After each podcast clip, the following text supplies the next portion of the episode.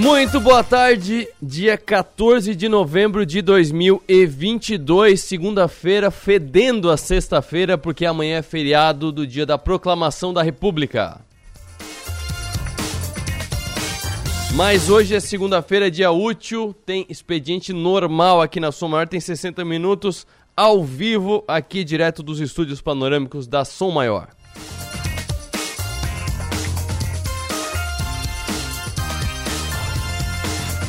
Você nos acompanha ao vivo pelo FM 100,7 da Som Maior em todo o sul catarinense, litoral norte gaúcho e de qualquer lugar do Brasil e do mundo. Você nos acompanha pelo 48.com.br.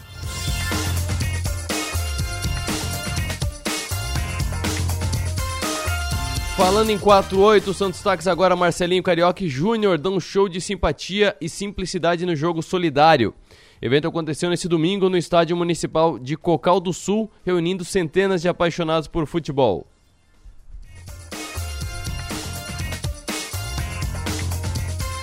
Atleta de Nova Veneza conquista medalha de bronze nos Jogos Abertos.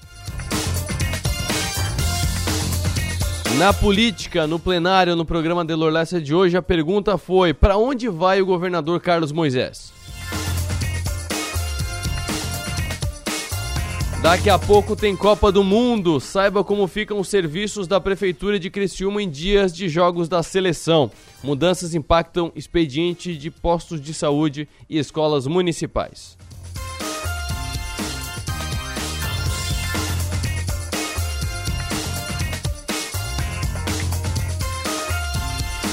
E também destaque no 48, Criciúma retoma adesões de sócios torcedores nesta segunda-feira.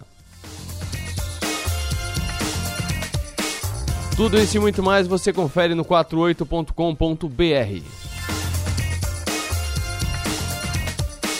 E no programa de hoje trataremos do seguinte: renda fixa. Renda fixa você acompanhou muito desde o começo dos 60 minutos. Você já acompanhava ah, os especialistas e analistas dizendo que a renda fixa não é muito rentável. É, influenciadores também, desde 2019, 2020, ah, a renda fixa não, não é muito rentável. Você tem que ter na carteira pela diversificação, mas não é um bom investimento, não. Não vai render muito para sua vida, ninguém fica rico com renda fixa. Aí veio a pandemia, caiu muito as ações, caiu muito a taxa Selic, depois as ações voltaram. Então, quem comprou na baixa ficou assim, dobrou o preço tal. Aí botaram o selo de perda fixa na renda fixa perda fixa, é só para perder dinheiro. O Barsi fala muito isso, tanto o Luiz Barsi quanto a Luiz Barsi, que é a filha do Luiz Barsi. Eles falam muito isso de perda fixa, que eles não têm renda fixa só para só para reserva de emergência. Aí a Selic foi subindo, foi subindo, foi subindo, foi subindo, está em mais de 1% ao mês, a taxa básica de juros, que serve tanto para quem está devendo quanto para quem está investindo. Quem está devendo paga mais juros, quem está investindo recebe mais juros. Aí agora ela é queridinha do mercado de novo. Então a gente resolveu trazer esse assunto porque a própria B3, que é a Bolsa Brasileira, fez um levantamento que mostrou que subiu e muito o número de investidores em renda fixa no Brasil nos últimos meses. Então a gente traz aqui a Paula Lopes, que é a head da mesa de renda fixa da Wise BTG, para explicar o que é renda fixa e explicar um pouco depois da página 1, assim. É, e explicar primeiro de tudo que renda fixa não é poupança. Poupança é um tipo de investimento de renda fixa e é dos piores que existe. Tem piores, mas assim, de estilo é dos piores que existe.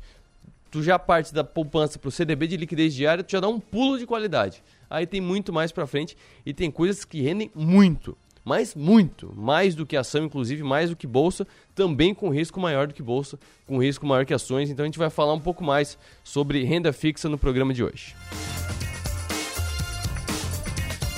E no Descomplica, Igor Drude explica a importância do roleplay nos negócios. Roleplay, você já deve ter ouvido falar no jogo de RPG, é Roleplay Game, que é role é tipo um papel, mas não um papel papel, tipo título um papel folha. Não, é um papel de a sua função numa peça teatral, por exemplo, o seu papel.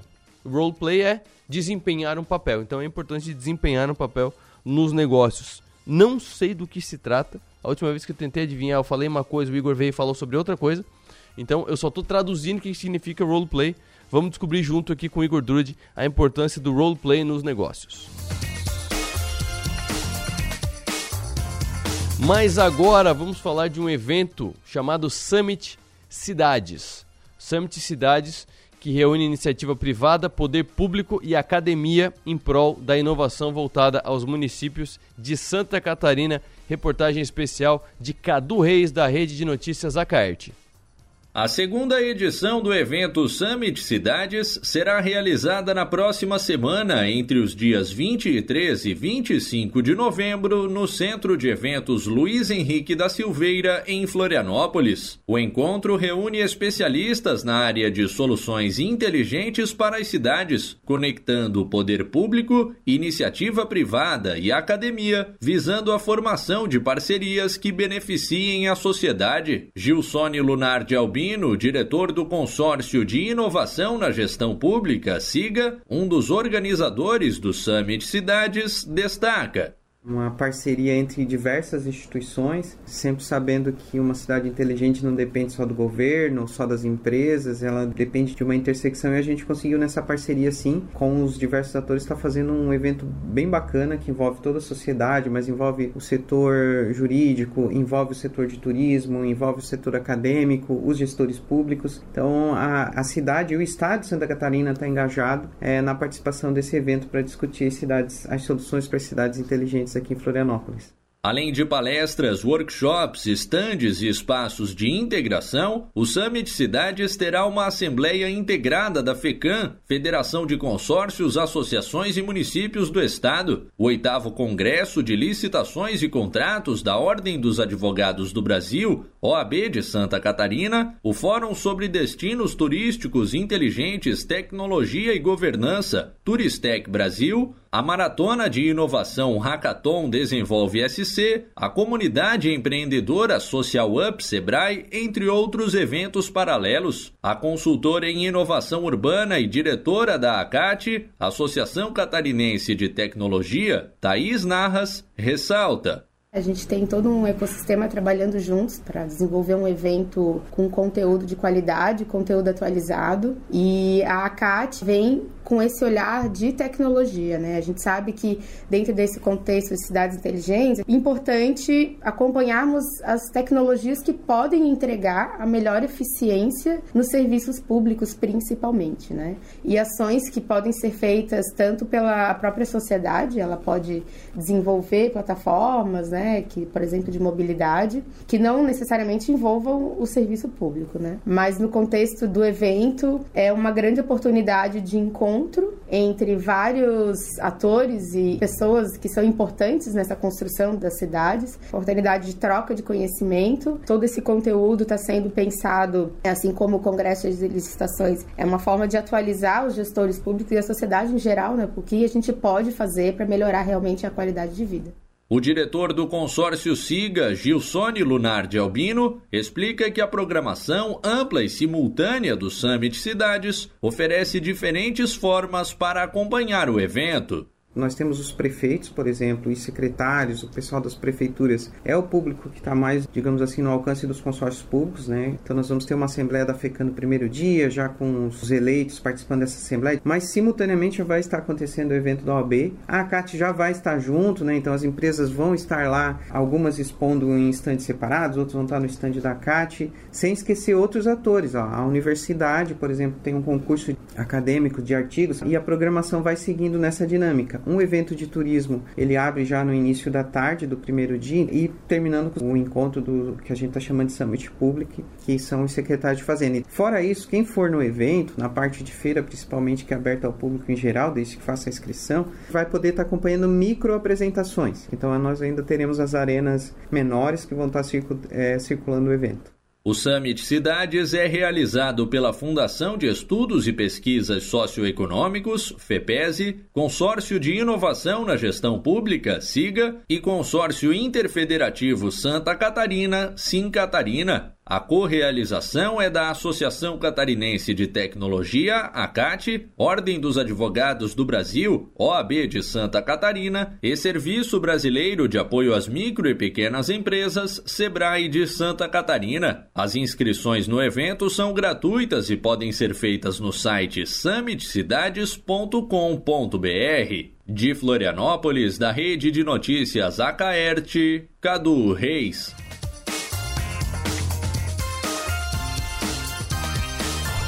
Obrigado, Cadu. No próximo bloco, uma entrevista especial com a Paula Lopes da Wise BTG falando sobre renda fixa. Fique ligado.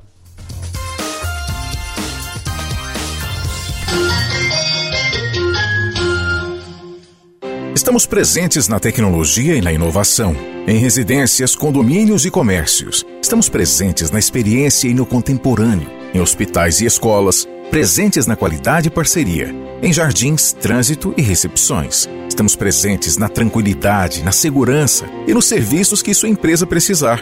Estamos presentes na sua vida. Empresas Radar. Criciúma e Araranguá. 48 3461 6363. Empresas não são feitas de paredes, mas sim de pessoas que mantêm o seu negócio. Por isso, o melhor investimento é cuidar delas, porque são esses talentos que criam, produzem, buscam soluções inovadoras todos os dias. Mas para isso, eles precisam ter saúde e se sentir seguros.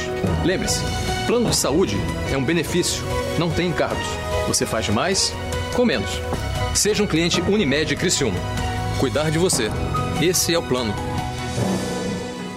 A seleção de ofertas do Giasse é sempre campeã. Um show de bola em qualidade e economia. Venha torcer com a gente. Ofertas para segunda e terça. Fralda Hugs tripla proteção Mega 38,98. Ganhe 35% de desconto na segunda unidade. Lava roupas brilhante 2 kg e 200 26,90. Ganhe 30% de desconto na segunda unidade. Shampoo Palmolive 350 ml 7,98. Bisnaguinha Vic Bold 300 gramas 6,98. Torta paçoca de amendoim quilo 28,90. Seleção de ofertas é no Giasse. Faz tempo que a gente fala que vai dar conta de tudo, que se tivesse mais tempo faria mais coisas. E no fim, a gente tem que provar que pode fazer tudo, toda hora. Pensar que precisa provar seu valor te paralisa. E convenhamos, você não precisa provar mais nada para ninguém. Pós-graduação Unesc. Prove para você. Matricule-se via WhatsApp no 48 3431 2626.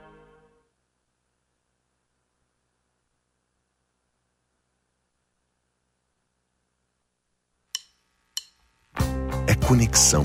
A gente une talento com emoção. É acolhimento, une projetos com possibilidades. É cooperativa, une sonhos com realização.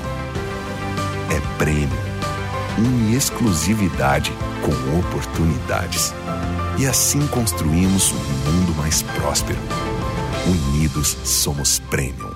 Unicred. Os almoços de sábado agora têm outro sabor. O restaurante Sisos Mampituba te convida para o retorno da tradicional feijoada Sisos aos sábados. Aperitivos, caipirinha e a saborosa feijoada, no ambiente especial do Sisos Mampituba. O restaurante é aberto a não sócios. Agora te esperamos aos sábados na feijoada do Sisos Restaurante, no Mampituba. Falta espaço na sua casa ou na sua empresa? Então você precisa da Guarde Mais. Na Guarde Mais você aluga box de vários tamanhos pelo tempo que precisar. Guarda seus objetos pessoais, móveis, arquivos e mercadorias e fica com a chave. Tudo em um ambiente seguro, com câmeras 24 horas. Assim, você guarda suas coisas e fica tranquilo. Acesse guardemais.com.br ou ligue e guarde mais. O seu guarda-móveis, estoques, arquivos, guarda tudo. Em Criciúma, no bairro Próspera. Quem vem fazer negócios na região já tem uma nova opção para hospedagem. Hotel Darouti, o novo hotel executivo em Criciúma. Design minimalista, amplos espaços, academia, sala de convenções e o atendimento especial da família Darouti. Há mais de 30 anos referência em postos de combustível. Venha conhecer e reabastecer suas energias. Hotel Darouti conforto e excelência para você realizar os melhores negócios. hoteldarouti.com.br Uma maçã mordida é uma marca. Um banco roxo, uma garrafinha vermelha, três listras, um M amarelo. Uma deusa numa caneca, uma cidade de braços abertos, um castelo mágico, o lugar que nunca dorme. Marcas são mais que coisas, cores ou símbolos. Marcas são pontos de convergência. É onde a gente se encontra, porque marcar é da gente. Criamos marcas porque precisamos construir memória. Queremos saber de onde viemos, para onde vamos. Gostamos de ver, gostamos de falar, nos encantamos em ouvir. Boas histórias criam empatia, nos identificamos nos significados. Queremos saber, queremos sentir. E quando algo nos faz sentir, é que tudo faz mais sentido. Adoramos viver momentos marcantes. Queremos entender e significar tudo. Deixe sua marca no mundo. Cacto Publicidade. Inteligência criativa para construir marcas.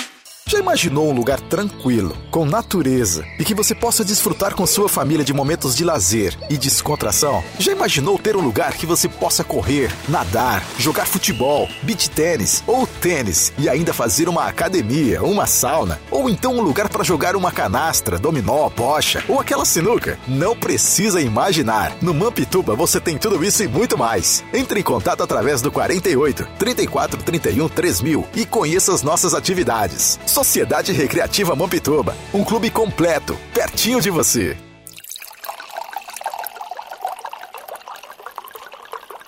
Rádio Som Maior. Informação no seu ritmo. Oferecimento: Unesc, Empresas Radar, Giasse Supermercados, Unicred e Guarde Mais.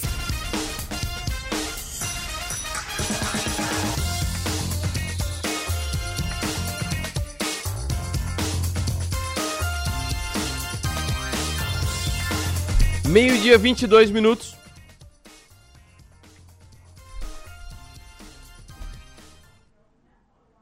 Vamos falar de investimento, como sempre a gente fala aqui nos 60 minutos, mas eu vou falar de um investimento que normalmente é meio relegado. Agora ele até está na moda porque a Selic está alta e tal, mas normalmente é coisa de ou é de gente mais velha, ou é carteira do aposentado, ou é de gente que tem medo, ou é poupança. Renda fixa não é poupança, renda fixa é muito mais do que poupança. E para falar sobre isso, eu tenho comigo aqui para explicar os tipos de renda fixa e as vantagens da renda fixa frente aos outros investimentos, frente à renda variável. Paula Lopes, head da mesa de renda fixa da Wise. Muito boa tarde. Boa tarde, tudo bem? Tudo certo. Paula, primeiro é, apresenta como é que vocês recebem as dúvidas das pessoas, como é que vocês aí de dentro da Wise veem o investidor em relação à renda fixa? É mais ou menos como eu falei mesmo, é uma coisa mais vista para gente medrosa e para gente mais velha? É, na verdade, tem o famoso clichê, né, de que se você é conservador, você aplica em renda fixa, e se você tem um perfil ali mais arrojado, você obviamente vai para renda variável, né? E não é exatamente assim que funciona. A gente consegue usar a renda fixa para diversos perfis de investidores, desde os mais conservadores para os mais arrojados ali também, porque tem diversas ferramentas ali, né? Diversos investimentos no mundo de renda fixa, cada um com o seu objetivo, cada um com o seu perfil, cada um para a necessidade ali de, de cada cliente. Então, quando a gente recebe aqui né, as dúvidas dos clientes e tal, a gente mostra como é o mundo da renda fixa fora desse clichê de que é só para conservador e a gente consegue explorar bastante, bastante possibilidades ali para trazer uns retornos legais nas carteiras dos clientes com a renda fixa. Teve uma, uma notícia que foi destaque no Suno Notícias. Renda fixa chega a 12 milhões de investidores com alta de 27% em 12 meses. O que, aconteceu no mercado nesses últimos 12 meses? Essa matéria, na verdade, é de setembro. Só usei como um gancho mesmo para mostrar que a renda fixa voltou à moda é, de verdade. É só a Selic ou tem algum outro fator que está levando as pessoas de volta, digamos assim, para a renda fixa? Boa. Essa matéria, inclusive, é muito interessante porque se baseia né, num, num estudo da própria B3, que eles fazem esporadi esporadicamente, não, periodios, peri, não consigo falar essa palavra, a gente vai ter que cortar essa Periodicamente. Periodicamente, isso. É, essa matéria, então, na verdade, ela está baseada num estudo da B3, tá? Que eles fazem os levantamentos dos investimentos, não só de renda fixa, mas todos os investimentos, renda variável, enfim. E, de fato, aumentou bastante o número de, de investidores de renda fixa do ano passado para cá, né? E aí a gente vê diversos fatores. O principal, com certeza, é a questão da Selic, porque a gente veio ali do começo de, de 2021 com uma Selic a 2% ao ano, e agora a gente está próximo de 14% aí, né, a 13,75% ao ano. Então, antigamente, ali né, no último ano, os investidores que ah, não, não viam muito retorno na renda fixa, preferia se arriscar um pouco mais ali ou procurar outras ferramentas ali, outros investimentos para ter um pouco mais de retorno, agora voltaram para a renda fixa, né? Outro impacto também que teve bastante nesse, nesse crescimento de números de investidores, não só foi a Selic, mas também foi a inflação. O ano passado, a inflação no ano foi de 10,06%. E aí a gente tem, é, tem instrumentos de renda fixa, né, tem investimentos em renda fixa que acompanham a inflação. Então, o, o investidor estava ali muito preocupado não só com, com a Selic baixa, enfim, mas também com o, para manter o poder de compra, né, porque a gente estava com uma inflação muito alta. Então, isso fez um grande número ali de investidores é, buscarem mais renda fixa. E esse número total, na verdade, não veio nem só de migração, tá? De pessoas que já investiam em outras coisas e não tinham uma renda fixa no caso, mas também de pessoas que começaram a investir no geral, que não investiam em nenhuma classe de ativos e entraram de fato ali para o mercado, né? Buscando mais, mais investimentos. Então, isso contribuiu bastante ali para o aumento de, de CPFs de, de investidores, principalmente em renda fixa. O Brasil tem uma. Pode-se dizer até que é uma armadilha, porque existe o ato de poupar, e existe um produto financeiro chamado poupança, que eu sinceramente não sou muito fã, e normalmente as pessoas que, que estudam um pouco mais não são muito fãs da poupança. É, ele, ela continua sendo a, a, a porta de entrada né, para investimento de, de renda fixa, porque tem os investidores que eles, é, principalmente os mais jovens, eles já vão em algo mais, mais tipo investidor mesmo, de é, ação, é, fundo imobiliário talvez um pouco mais conservador que ação, às vezes criptoativos, que daí vai lá para o outro extremo, ou então quando vai entrar na, na renda fixa, a pessoa começa, não, estou guardando um dinheirinho na, na poupança. É, continua sendo a porta de entrada. Daí a pessoa pula para onde? Pula para que título? Que, que opções que a pessoa que hoje está na poupança, que está vendo esse vídeo, ela pode, ela pode migrar para ter uma rentabilidade melhor? Legal, esse é um assunto muito interessante. Inclusive, nessa pesquisa que a gente estava comentando ali mesmo, né, feito pela B3, mostra que em 2020 a gente tinha ali um volume alocado na poupança maior do que o volume alocado em outros ativos de renda fixa, como CDBs, LCIs, LCAs e até os créditos privados, que daí depois eu entro mais um pouco em detalhe. E agora, em 2022, esse, isso virou, né, basicamente. Então, o volume alocado na poupança está menor do que os outros ativos de renda fixa. Isso é muito legal, porque apesar da poupança, né, todo mundo conhecer, e até quem, quem não investe, assim, você fala poupança já sabe ali o que é, né? É, isso é muito legal porque mostra que as pessoas estão percebendo, estão descobrindo, estão estudando e aprendendo que tem outras formas ali de a gente investir com uma segurança igual ou melhor do que a poupança e com uma rentabilidade muito melhor também, né? Porque às uhum. vezes as pessoas atrela uma poupança com, ah, é o mais seguro que tem, é o mais seguro que tem. Isso não é verdade. A gente tem outras opções tão seguras quanto e que oferecem uma rentabilidade melhor. Então, é muito legal ver que de dois anos para cá é, teve bastante migração, apesar do número de, de investidores de poupança, né, do, do volume da poupança ainda ser muito grande, a gente viu ali uma, uma migração crescer um pouco ali em relação aos demais ativos de renda fixa. E aí, eu acho que assim, um, primeiro passo, uma coisa mais lógica ali da pessoa que quer já migrar para a poupança sem mudar muito o perfil ali de aplicação, é, sem ter que assumir um risco necessariamente muito maior e tudo mais, mas que ela consegue remunerações, né, taxas melhores, a gente está falando dos ativos bancários, né, que são os casos dos CDBs, das LCIs e das LCAs. Então, a gente consegue ali remunerações melhores. Se a gente pegar bons emissores, né, a gente não tem um, um risco muito grande, né? Não posso falar que é risco zero, porque nada que a gente investe uhum. é, risco, é risco zero. Nem a poupança. Mas, nem a poupança, inclusive. Mas a gente tem algumas características que favorecem, né? Por exemplo, a poupança, a gente tem é, a rentabilidade dela é mensal, né? Então, se eu faço um aporte hoje e eu não espero virar o mês, eu fico 28, 29 dias ali só com aquele valor na poupança, ele não vai ter o rendimento. Você tem que esperar sempre virar o mês, porque é mensal. Quando a gente faz alguma aplicação em um CDB, LCI, LCA, enfim, isso é diário. Né? Então tem essa vantagem também. A gente tem algumas, algumas vantagens para a pessoa física, por exemplo, a LCI e LCA são isentas de imposto de renda para a pessoa física. Então, assim, são muitos benefícios e a gente tem taxas melhores ali. Né? Inclusive, acho que vale, é super fácil até de achar na internet hoje comparativo de poupança com algum desses outros ativos, né? Então, o pessoal acaba entendendo ali essa, esses benefícios que tem de, de fazer a migração e que, de fato, poupança é, nem acho que deveria ser considerado como investimento, assim mesmo, né? Tem, é, eu acompanho é, mais profundamente o, o, mercado financeiro, mas eu acompanho em vários níveis diferentes. Tanto é, vendo como é que é feita a gestão de um fundo e analisando fundamentos e tal, quanto vendo é, como os influenciadores tratam mais basicamente. E tem algo que eu noto, antes de a gente entrar até no, na, nos tipos de, de investimento, até para quebrar algumas, algumas barreiras das pessoas, é que parece que é, o investimento em renda variável, ele é menos variável, digamos assim. Tu começa aqui embaixo e tu vai subindo numa linha bem constante. Não estou falando do, da rentabilidade, pelo amor de Deus, tô falando do aprendizado. E aí a pessoa vai acostumando e tal, e cada vez vai aprendendo mais, vai conseguindo tomar decisões é, mais facilmente sozinha.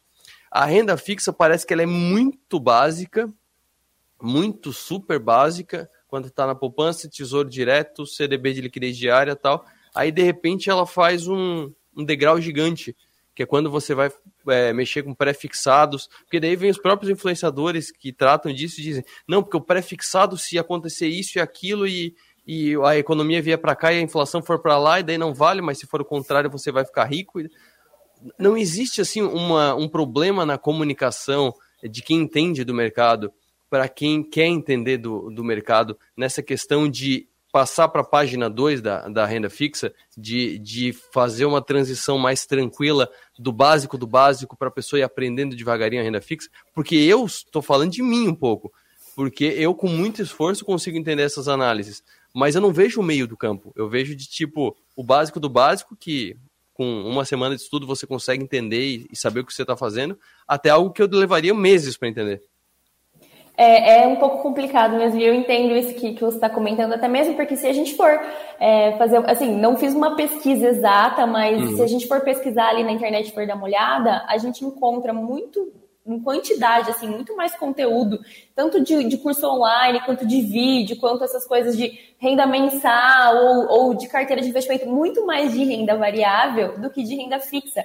É difícil você encontrar alguma uma pessoa, exatamente como você falou, né, que faça ali toda uma trilha de renda fixa. A gente tem as explicações do que são cada produto, né, do que é uhum. é cada produto ali, a rentabilidade, os prazos e tudo mais. Mas tem, hoje existe muito mais conteúdo falando, é, abordando justamente mais a questão de renda variável do que de renda fixa, né? E aí eu acho que assim, uma coisa que impacta bastante isso de renda fixa é que é um pouco complicado a gente passar para a página 2 ali, né? Quando eu estou falando propriamente dos produtos, se a gente não tem uma visão de mercado um pouco mais ampla, assim, né? Uhum. Porque normalmente renda fixa, né, quando você fala renda fixa, ah, é uma coisa conservadora, tem ali o CDB, tem ali o, o título público e tal, mas tem muita coisa por trás disso, né? Além da gente ter toda a dinâmica de juros, de cenário fiscal, de inflação, de cenário, inclusive, fiscal, inflação e juros internacional impactando todas as nossas decisões aqui, a gente também... isso assusta as pessoas. É isso que assusta as pessoas. Olha, exato, meu porque minha é muita coisa. Não, não se assustem. É que são muitas coisas envolvidas, né? Que daí, quando a gente ouve falar tudo isso, é justamente isso que você falou. Meu Deus do céu, é muita coisa. Mas a gente também tem, por exemplo, quando a gente vai fazer, quando é, a parte de renda variável faz análise de uma ação, que vai estudar a empresa, a gente, na parte de renda fixa com crédito privado, também analisa a empresa, pra, só que a gente analisa, analisa no, na questão de risco de crédito, né? Porque quando você uhum. investe numa renda fixa, você está emprestando o seu dinheiro, né? A gente está falando de, de empréstimos ali, de crédito. Então, tem algumas coisas muito, muito parecidas, mas de fato, é, eu acho que esse senso comum que foi criado de que a renda fixa ela vai ficar lá na sua carteira sem ter variações, ou que ela é só para conservador, esse senso comum que foi criado, quando isso se rompe vendo quais são todas as alternativas que a gente tem no mercado de renda fixa, leva um susto, né? Porque renda variável já é esperado que oscile muito, que tenha muitas variáveis e que tenha muitas coisas influenciando. Renda fixa, todo mundo está acostumado achando que é o basicão. E tem muita coisa por trás, né? Só que não é nada de bicho de sete cabeças, não é nada complicado. Eu acho que, assim, quem já estuda mercado de renda variável, quem entende de investimento, quem, quem principalmente um investidor que já sabe as próprias metas, os próprios objetivos, né? Que isso acho que é a principal coisa antes de você passar para estudar para algum tipo de produto, alguma classe de ativos, é, não fica fácil no fim do dia ali de entender. Você começa a fazer as ligações. Ah, o que, que os juros têm a ver com o papel? O que, que a inflação tem a ver com o papel? Ah, mas então pré-fixado eu vou fixar ali a minha taxa. Então, se o juro subir, eu vou ter uma taxa travada contra uma taxa no mercado maior. Putz, deixei dinheiro na mesa, né? Uhum. Então, aí tem algumas associações, né, que a gente acaba ficar acostumado, né, ali a, a ler, a observar uhum. a questão de juros e de inflação. Mas acho que esse, esse susto que às vezes o investidor leva é justamente pelo esse senso comum que foi criado de que renda fixa é coisa, uma coisa básica, quando na verdade não é. Outra coisa, é, ainda, na, na verdade não é nem outra coisa, é ainda nessa linha. Tu falou do pré-fixado, por exemplo, que é o quê? É um título é, que eu contrato com um vencimento definido, pode ser daqui dois anos, por exemplo, vai me pagar 10% ao ano, só para fazer uma conta rápida. Ele vai me pagar 10% ao ano lá no fim. Então, na verdade, é um compromisso agora para o fim. E aí vai oscilando no meio do caminho, é isso que o pessoal meio que tem uns mini infartos no, no caminho. Mas ele vai me entregar esse 10% lá. É, Exato. Se a pessoa está satisfeita com esse 10% e não estava pensando na, na inflação, não estava pensando na taxa Selic, ela está feliz. Ela vai conseguir os mais de 20% lá, que eu não, não consigo fazer essa conta de juro composto na cabeça, mas vai dar mais de 20%, é, 10% num ano, 10% no outro, e para ela tudo bem. É, mas é, se levar em conta tudo isso, às vezes a pessoa trava, né? Como é que, como é que vocês trabalham com os clientes para ele conseguir tomar essas decisões sem travar. Porque eu conversei com um psicanalista essa semana aqui, e ele falou que um dos maiores males do nosso tempo hoje em dia é que as pessoas têm tanta coisa para escolher que elas travam. É, como é que faz para a pessoa que não tem todo o conhecimento que vocês têm, ele conseguir tomar essas decisões de investe aqui ou investe ali e estar seguro com essa decisão? Exato, essa, essa, é uma boa pergunta, né? Na verdade, tem é, cada papel tem, cada ativo de renda fixa ali tem sua característica, né? A gente tem alguns ativos que de fato é exatamente isso que você falou, a pessoa fica travada no papel, né? Então vamos supor, contratei hoje, comprei um CDB hoje, pré 10% ao ano para resgatar daqui três anos. Né? Não posso resgatar isso antes. Tem algumas exceções ali dos bancários que a gente consegue resgatar antes, enfim, mas via de regra, os ativos bancários a gente não consegue resgatar antes. Então você fica travado ali de fato os três meses, até que no vencimento você recebe o que você contratou, né? O combinado é o famoso combinado não sai caro, né? É por isso, isso. que a renda fixa é fixa, porque no vencimento você tem ali tudo que foi combinado, tá? É, é, por isso que eu comentei antes também que é muito importante a gente conversar com o investidor antes de entrar em em produto, em ativo e tudo mais, é fundamental a gente conhecer o perfil do investidor e conhecer a própria vida mesmo do cliente para a gente entender em relação a metas e prazos, tá? Então, por exemplo, se o cara fala para mim, o cliente fala para mim, ó, eu vou querer guardar esse dinheiro para viajar o ano que vem, esse não é um tipo de investimento que a gente vai colocar, porque ele está travado por três anos, né? Uhum. Olha, esse é um investimento que eu estou fazendo para minha aposentadoria ou para quando minha filha se formar daqui, enfim, 5, 6, 10 anos. Então, a primeira coisa a se fazer é a gente alinhar a expectativa com o cliente em relação a prazo, né? Porque não é todo o patrimônio dele que vai ser alocado a longo prazo, não é todo o patrimônio dele que vai ser alocado em curto prazo, né? Tem uma diversificação ali em relação aos prazos. Outra coisa legal da gente, da gente comentar aqui são as questões das remunerações, né? Então, dentro da renda fixa, basicamente a gente tem o pós-fixado, que ele vai acompanhar um índice, normalmente o CDI, né? Então a gente vê ali as aplicações que rendem 100% de CDI, 110% de CDI. A gente não sabe de fato quanto vai ser o CDI no período, mas a gente sabe que aquele 100% de quanto for o CDI eu tenho contratado. A gente tem as aplicações pré-fixadas, que são que a gente já comentou, que eu cravo uma taxa lá e aquela taxa não muda até o vencimento do papel. E eu tenho os ativos que são atrelados à, à, inflação, né, que a gente chama eles de híbrido, que são, por exemplo, a gente acompanha o IPCA, que é o índice de inflação, mais uma taxa pré. Então, ah, é uma debênture que paga IPCA mais 5, IPCA mais 6, né? Uhum. Então, são, esses são os três tipos de, de remuneração que a gente tem na carteira. E aí, dentro da própria renda fixa, a gente consegue diversificar os prazos, a gente consegue diversificar os tipos de rentabilidade e a gente consegue diversificar os emissores, né? De repente, estou trabalhando ali com crédito privado, eu pego uma debênture de uma empresa do setor de energia, depois uma de varejo, uma de comunicação. Então, dá para a gente fazer vários tipos de diversificação na carteira do cliente só dentro da, da própria renda fixa, né? Então, uma coisa muito importante, às vezes, é: ah, eu sou um cliente conservador, então, vou colocar ali no meu CDB que rende 100% de CDI, estou acompanhando a taxa básica de juros ali da economia, estou acompanhando a Selic, beleza. Só que às vezes, né, a pessoa pensa que ser conservador é basicamente acompanhar a Selic. Imagina quem só basicamente acompanhou a Selic o ano passado, que estava 2%, sendo que a inflação bateu 10% perdeu dinheiro, perdeu poder de compra, né? Por isso que a gente fala, é, você quer ser mais conservador do que manter o seu poder de compra, que é né, garantir ali que, pelo menos acima da inflação, o seu recurso está rendendo. Então, a gente opta ali, né? Claro, depende do perfil de investidor e de prazo e tudo mais, às vezes até para os ativos que pagam IPCA mais uma taxa, porque o, investidor não perde poder de compra, né? Isso, por exemplo, o ano passado, isso foi uma pegadinha, vamos dizer assim, né? Porque a gente via as carteiras ali, ah, 200% de CDI, 300% de CDI. Poxa, mas era 2%. A inflação estava 10, né? Hoje já virou um pouco, hoje a gente já tem uma taxa ali, né? Quem tem cliente, quem tem ativo pós na carteira, poxa, está recebendo 13,75 ali, né, por cento ao ano, às vezes um pouco mais, às vezes um pouco menos, depende do produto.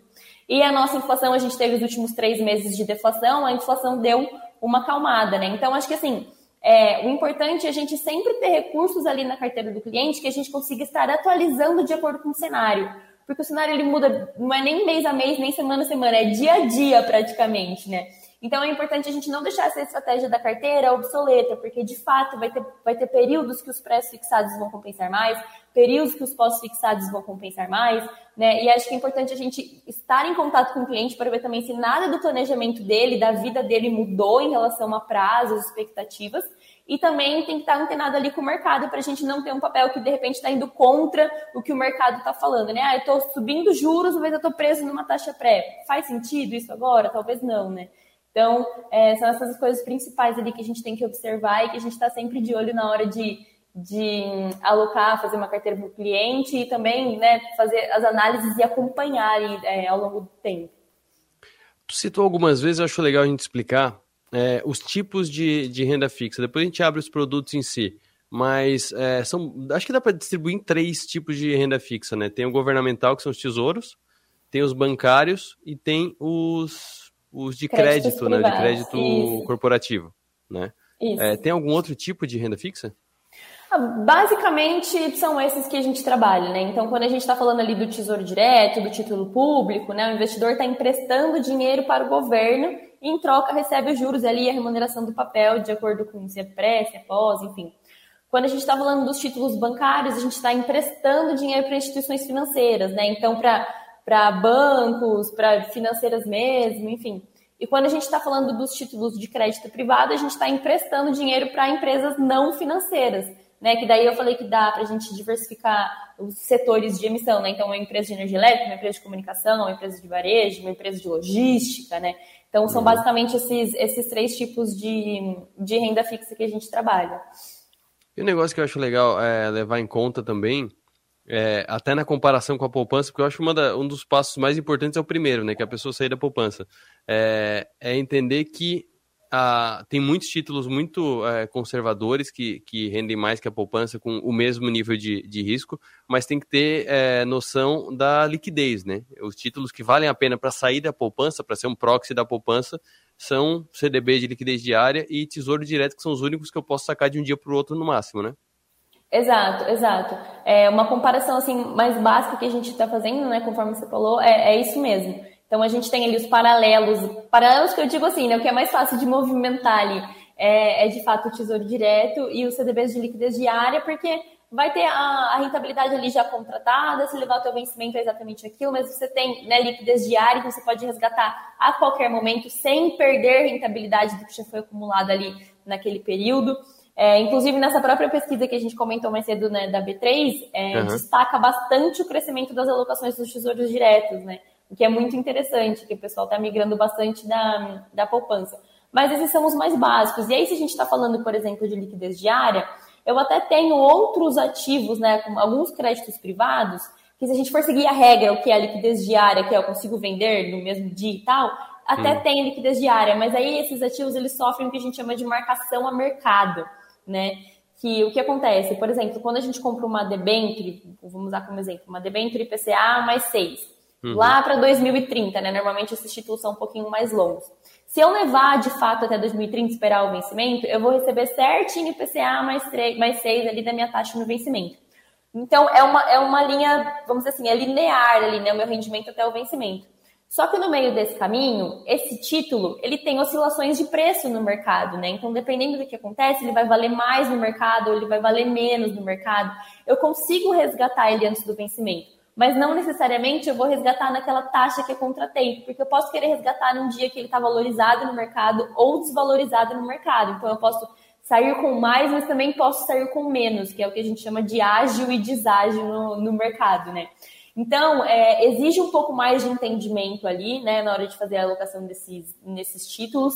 É, não deixam de ser bons, são excelentes para as carteiras dos investidores, inclusive esse fato da gente ter essa movimentação é, faz com que a gente saia, tenha perspectiva de saída ali, né, de resgate dos títulos antes do vencimento com ganho, o que é legal, mas não é uma coisa que o investidor consegue definir, ah, eu vou aplicar para um vencimento de 2030, mas eu quero sair em tal data, não tem como garantir isso, né?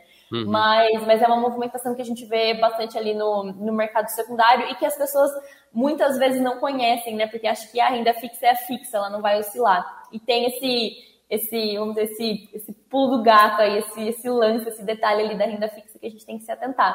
Mas, de fato, para quem sai, está saindo da poupança, procurando rentabilidade melhor, né, em coisas mais básicas, vamos dizer assim, que não tenha que assumir mais risco em relação a isso, a gente parte para o CDB e para o Tesouro Direto.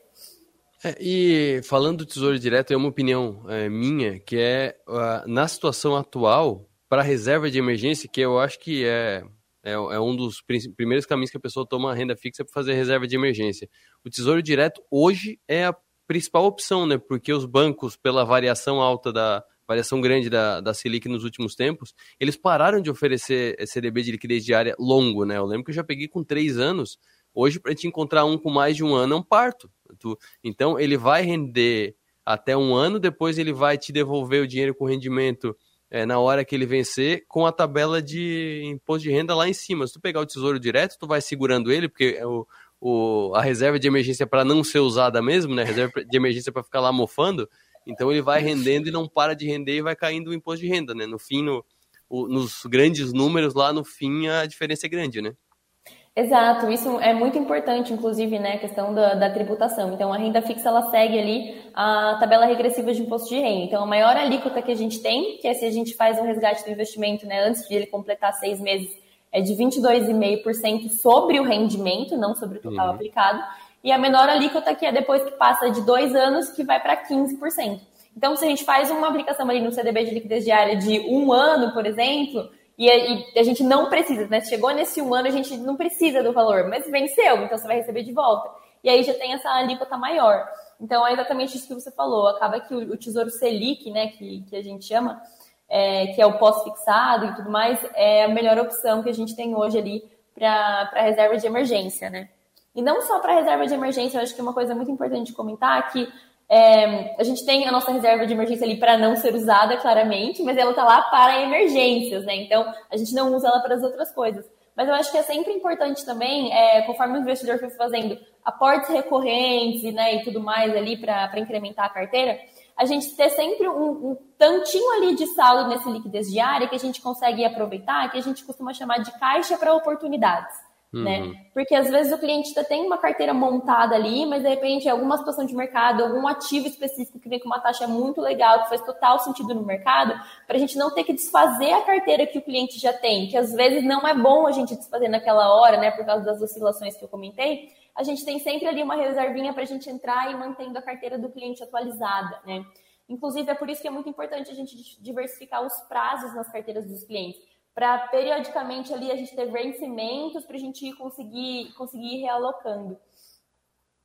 Paula, muito obrigado pela participação aqui no programa, por essas dicas aqui da, da renda fixa, a renda fixa que, que ela é realmente pouco falada, porque ela não é muito atraente, né? Ela não, ela não tem aquele carisma que tem do investimento de bolsa, até porque você não vê grandes filmes sobre investimentos em renda fixa, você vê grandes filmes sobre operadores da bolsa de valores, né? Você vê o, o dinheiro não. Como é que é o nome? Esqueci o nome. Wall Street. Você vê o Wall Street sobre operações de bolsa de valores, não sobre títulos de renda fixa, né? Exato, é exatamente isso. Mas é o que você comentou. Eu acho que, que falta, assim, no geral. Claro, né? As pessoas. Falta também material e divulgar, mas tem muitos assuntos de renda fixa que são pouco falados. Às vezes a gente vai pesquisar e não acha coisas muito aprofundadas sobre isso. Mas eu acho que isso está mudando, né? Já saiu ali a pesquisa da B3 com investidores ali migrando para renda fixa. Claro que boa parte disso é pelos juros que a gente tem mais alto, mas eu acho que cada vez mais as pessoas estão buscando conhecer, né? E foi uma oportunidade muito legal, porque eu acho que boa parte dessas pessoas que migraram, né, mais para renda fixa agora, que começaram a investir na renda fixa, de fato olharam para a Selic mais alta, mas para poder investir foram atrás e pesquisaram e tiveram mais informações, né? E acho que é isso que, que é o objetivo aqui, a gente sempre trazer mais informação ali em relação aos investimentos para os clientes, para ficar mais transparente, todo mundo falando de igual para igual, para todo mundo entender né, como, como que funciona a renda fixa, porque ela tem, a renda fixa tem a sua, tem a sua mágica, tem seu toque especial ali, né?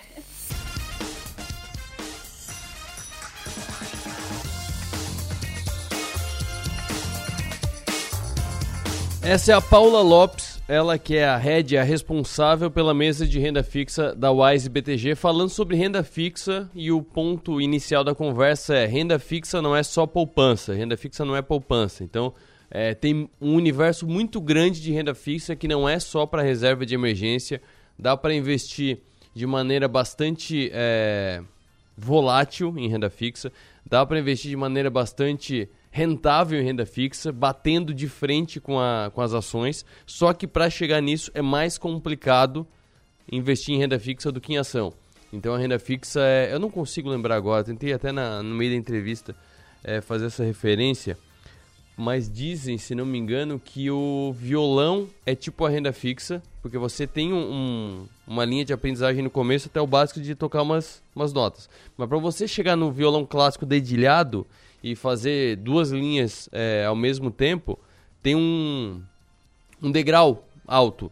E o piano dizem que é mais linear. Você aprende e vai sempre evoluindo da mesma maneira e sempre aprimorando. É mais ou menos assim. A ação você vai numa maneira mais linear e a renda fixa você tem o básico, que é mais tranquilo de aprender. E para você chegar nessa parte mais estudada, que entra macroeconomia, que entra juros, perspectiva de juros, que entra como é que o mundo vai se comportar, aí é onde as pessoas travam e acabam vendo a renda fixa mais como poupança, CDB, o cofrinho e tal. Então, por isso que eu trouxe a Paula para falar sobre isso, até porque a procura por renda fixa aumentou muito nos últimos tempos. Se você acompanhou apenas um pedaço da entrevista, já está disponível no canal do 60 Minutos no YouTube, que é youtube.com/barra 60 minutos 1007. Também daqui a pouco já vai estar disponível no 48.com.br o vídeo inteiro da entrevista. A entrevista teve 28 minutos.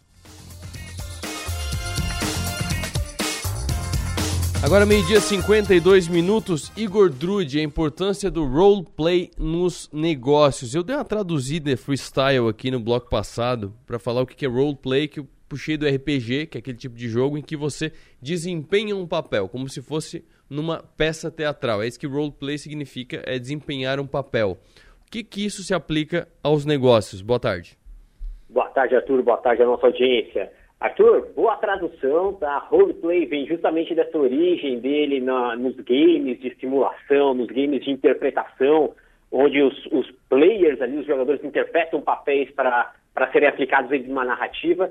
E aqui quando a gente traz para negócios, as coisas mudam um pouquinho, sabe por quê? que aqui a gente traz um exercício também simulado para preparar os profissionais para algumas situações. Então, quando a gente fala de roleplay dentro dos negócios, é justamente uma modalidade de preparar os profissionais para um cenário futuro, para uma situação, para algum contexto, de uma forma mais realista, ou seja, de uma forma simulada. Os profissionais interpretam os papéis ali dentro como se estivesse naquela situação. Então, o roleplay ele vem com um papel de desenvolvimento, de treinamento e desenvolvimento para algumas categorias, seja RH, vendas, processo, desenvolvimento de produto, para que eles consigam, no ambiente simulado, perceberem pontos de melhoria, pontos fortes, as suas fortalezas, fraquezas ali, no qual eles possam aprimorar quando a situação real aparecer. Então, o roleplay vem como um exercício de simulação artificial para para um contexto, para um cenário mais adverso que eles possam encontrar. E aí a melhoria de performance vai acontecendo de uma forma muito mais assertiva, porque eles desempenham esses papéis, se colocam naquela situação adversa e alguém está os avaliando, alguém está os preparando para suas melhorias desse ambiente seguro que eles estão em simulação. E como é que começa essa, é, essa, essa dinâmica? Porque quando a gente sai da dinâmica normal do trabalha, faz a tua função e entrega o teu trabalho e tal, que a gente começa a racionalizar mais é, as dinâmicas na, nas empresas, as pessoas têm uma resistência, né? Às vezes a pessoa pensa, esse negócio do RH inventando moda de novo. Como é que, como é que faz para introduzir isso de uma maneira mais natural? Sensacional, Arthur. Vamos começar pela área de vendas, tá? Hoje, quando a gente fala de um time de vendas de alta performance, eles atuam com roleplays diários de vendas, ou seja, diariamente eles reservam ali 30 minutos, 40 minutos para fazer um teste, para vencer alguma objeção, para algum desafio que algum cliente tenha trago, alguma coisa do contexto econômico, para justamente como que eles se comportam e trazem as, trazem as suas argumentações, uhum. quebram essas objeções para avançarem. Então, ele deixa de ser aquela coisa, puxa, já lá vem, lá vem, lá vem a turma da RH de novo com treinamento para justamente o quê? Cara, no que, que eu preciso performar melhor para crescer? E aí, quem tem aplicado mais, Arthur, não é o time de RH, é justamente que o líder com seus liderados. Ele traz o time para uma situação simulada onde eles precisam performar mais e melhor. time de vendas usa isso aí intensamente, então para quem aqui tem vendedores na ponta, se não estavam fazendo roleplays diários, pessoal, diários, de situações cotidianas, pode estar perdendo muito desempenho e metas não batidas ali. Para quem está na área de desenvolvimento de produto, fazer o que a gente chama de prototipação de serviço, ou seja, na hora que eu pego estou desenvolvendo o produto, eu simulo como seria a usabilidade dele, como seria o processo no qual os usuários estão interagindo, qual que é a jornada do cliente sobre aquela demanda que a gente está apresentando. Na área interna, o time de RH pode usar isso para aprimorar a experiência do colaborador. Poxa, como seria um processo de onboarding, essa entrada, esses primeiros dias de integração do profissional, o processo de offboarding, Arthur, que muitas vezes é relegado, como a gente faz os desligamentos de uma forma saudável, que fica bem para os dois lados, de uma forma que a gente tenha aqui muita clareza e transparência nesse processo. Em geral, as pessoas só vão pensar nisso no momento real. E aí perdeu. Aí perdeu. A realidade não dá muito tempo, muita margem de manobra ali para os profissionais.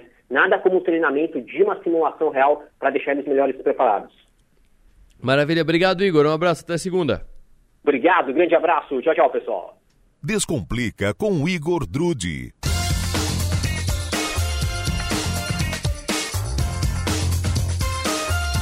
Para fechar uma informação que é destaque no Infomoney, braço de logística do Alibaba planeja abrir nove centros logísticos no Brasil até 2025.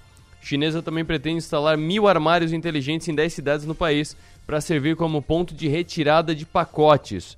O Cainiao, braço de logística da Alibaba, anunciou hoje que planeja inaugurar esses centros de distribuição em sete estados brasileiros e também instalar esses mil armários inteligentes que vão servir como instalação de entrega e retirada de pacotes internacionais e expresso local para serem usados por serviço de entrega de alimentos. Por fim, a empresa planeja lançar rotas aéreas e marítimas entre Brasil e China. Atualmente, essa empresa, que é a Cainiao, opera oito voos fretados semanais entre a China e o Brasil e o volume médio diário de pacotes internacionais, in, é, internacionais da Cainiao é de cerca de 4,5 milhões de pacotes. E a última para fechar é um negócio que eu falo de vez em quando aqui que o, as novidades acabam tendo que bater, de, bater na porta do, do mercado normal, né?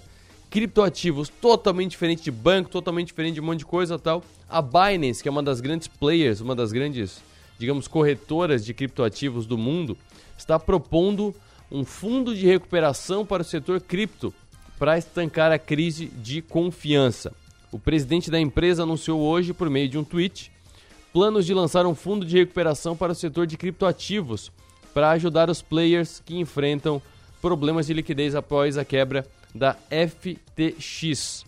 Segundo o presidente da Binance, o fundo visa estancar a crise de confiança dos investidores no setor, que varreu cerca de 200 bilhões de dólares de valor de mercado conjunto das criptomoedas na última semana. Ele não detalhou a proposta, mas afirmou que a ideia é ajudar projetos que são fortes e reduzir os efeitos negativos em cascata. Ou seja, o que ele está propondo aqui nessa primeira leitura? Um FGC, que é uma coisa super tradicional da renda fixa que a gente citou agora há pouco no programa. FGC é o que? É o Fundo Garantidor de Crédito. Se você contrata alguma coisa junto a bancos, que são CDBs, LCIs e LCAs, são esses títulos, eles são garantidos pelo FGC até 250 mil reais no investimento, por investimento, por banco, até 250 mil reais por banco e um milhão de reais em CPF, ou seja, se você tem quatro investimentos de 250 mil, você está é, abraçado pelo FGC. Se quebra o banco, esse fundo, via de regra, te ressarce do valor. Duas observações. Ressarce se tiver dinheiro, porque é um fundo. Se quebrar o Itaú e você tiver investido no Itaú, provavelmente babaus, ou talvez vai receber só um pedaço do dinheiro, porque vai ter que ratear em todo mundo que está investido.